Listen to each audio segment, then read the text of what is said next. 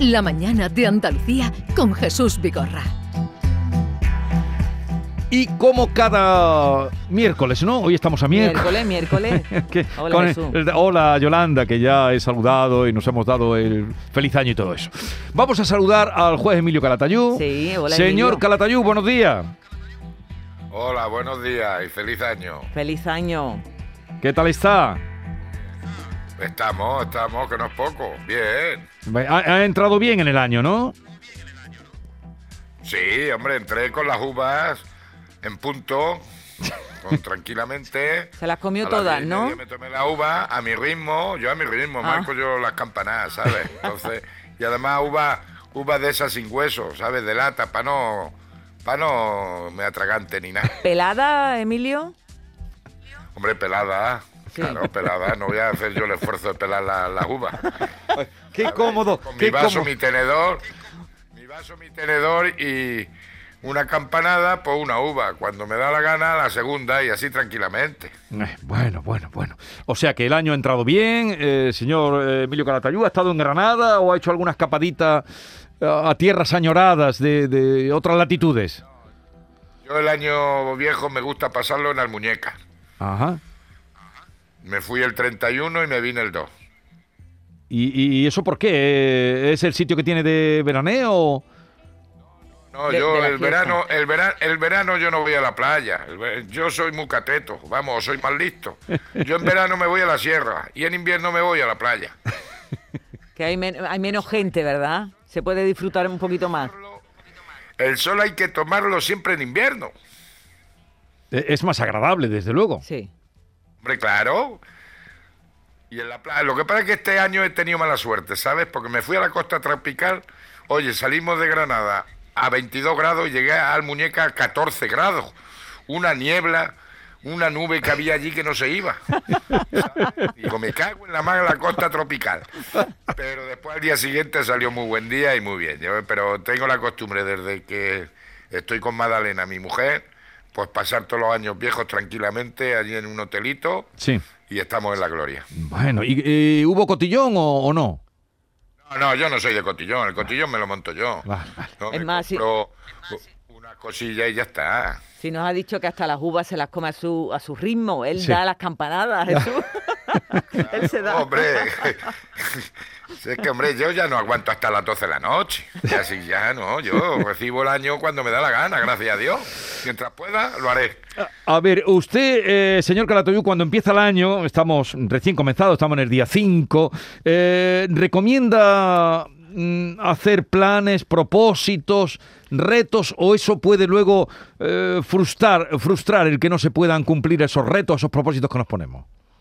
Hombre, yo creo que los propósitos, siempre que sean buenos, son, son buenos. Eso de dejar de fumar, aprender inglés, eso me parece muy bien, porque hay que establecerse metas. Luego, lo que pasa es que también, como digo yo, la frustración es buena también para la vida, pero bueno, los propósitos son buenos. Entonces me parece una, una buenas fechas para cambiar de vida o mejorar algunas cosas, y me parece muy bien. Luego ya otra cosa es que sepamos, seamos capaces de llevarlo a cabo, pero todos los propósitos buenos son buenos. Sí, por ejemplo, Emilio, ahora que empezamos el año, eh, tú das buenos consejos en tu blog, según mo- hemos leído, para que se retomen las clases, los chavales retomen las clases con entusiasmo. Eh, comentas que el esfuerzo da libertad y la pereza es una prisión. Claro que sí, y es verdad. Y ya os lo dije una vez. eh, yo, cuando tú tienes educación, tienes cultura, tienes formación, eres más libre. Y Por- Eso es lo que me gusta que se esfuerce la gente, que aprenda, que se forme, porque si- siempre van a ser personas más libres. el esfuerzo, que, que una de las recompensas es ver que uno puede ir creciendo también. Pero hay una cosa que usted dice en su blog y dice, queridos Reyes Magos, hoy estamos en, en la víspera, en la noche, no traigáis móviles a los niños, mejor traerles bicis, balones, un libro. Cariño, amor, atención, todo eso lo añado yo, ¿no?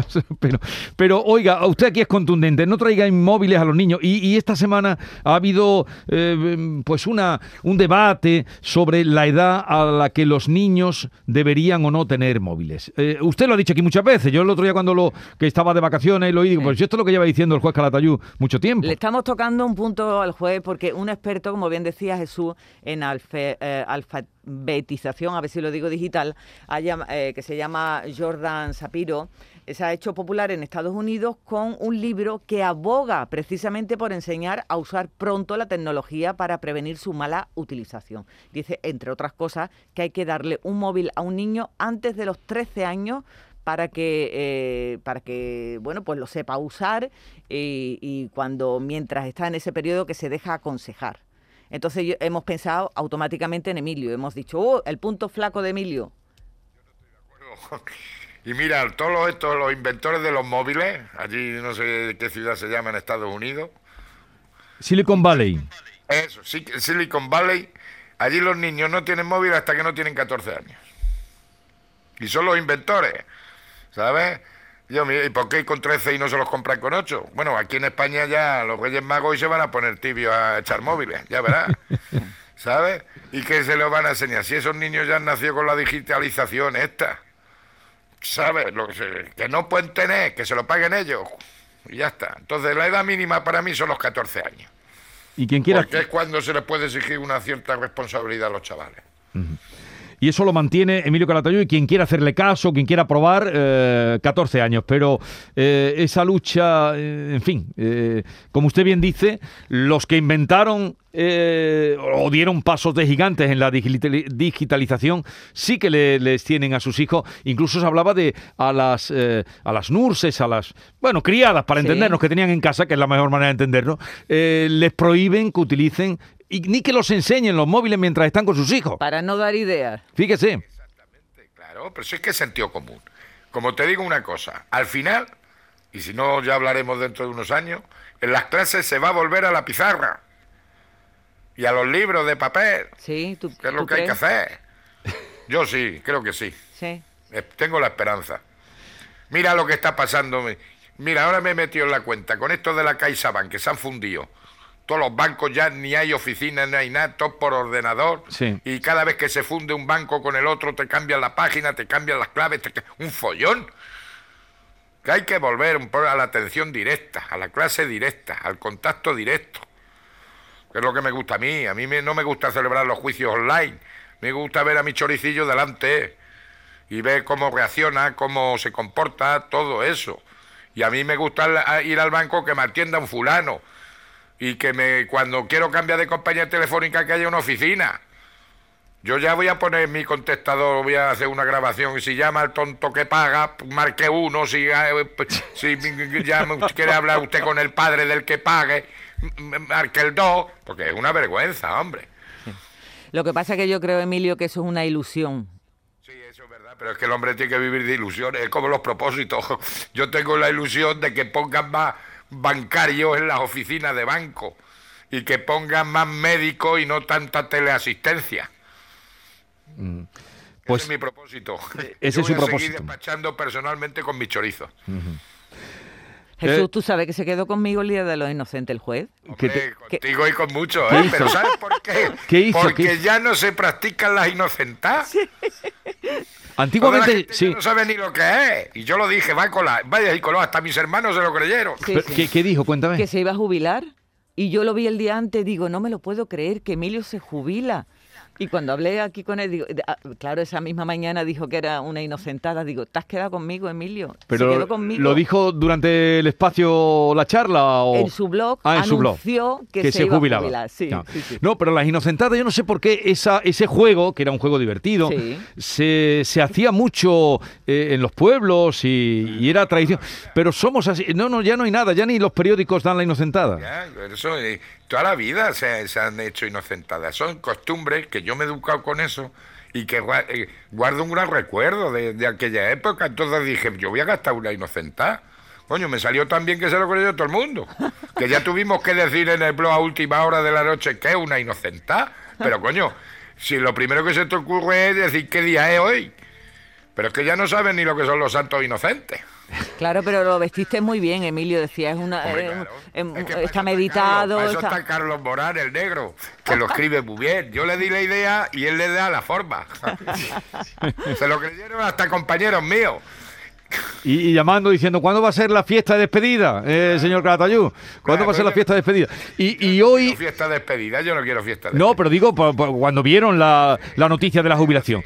Y, y hoy saldrá, se asomará a ver la cabalgata o dar un paseo por Granada o, o no? No, por Granada Capital hoy no salgo yo. No, porque... No, mira, yo fui una- un año, lo dije, yo fui rey mago. Sí, sí, sí. Yo fui Melchor en el año 96.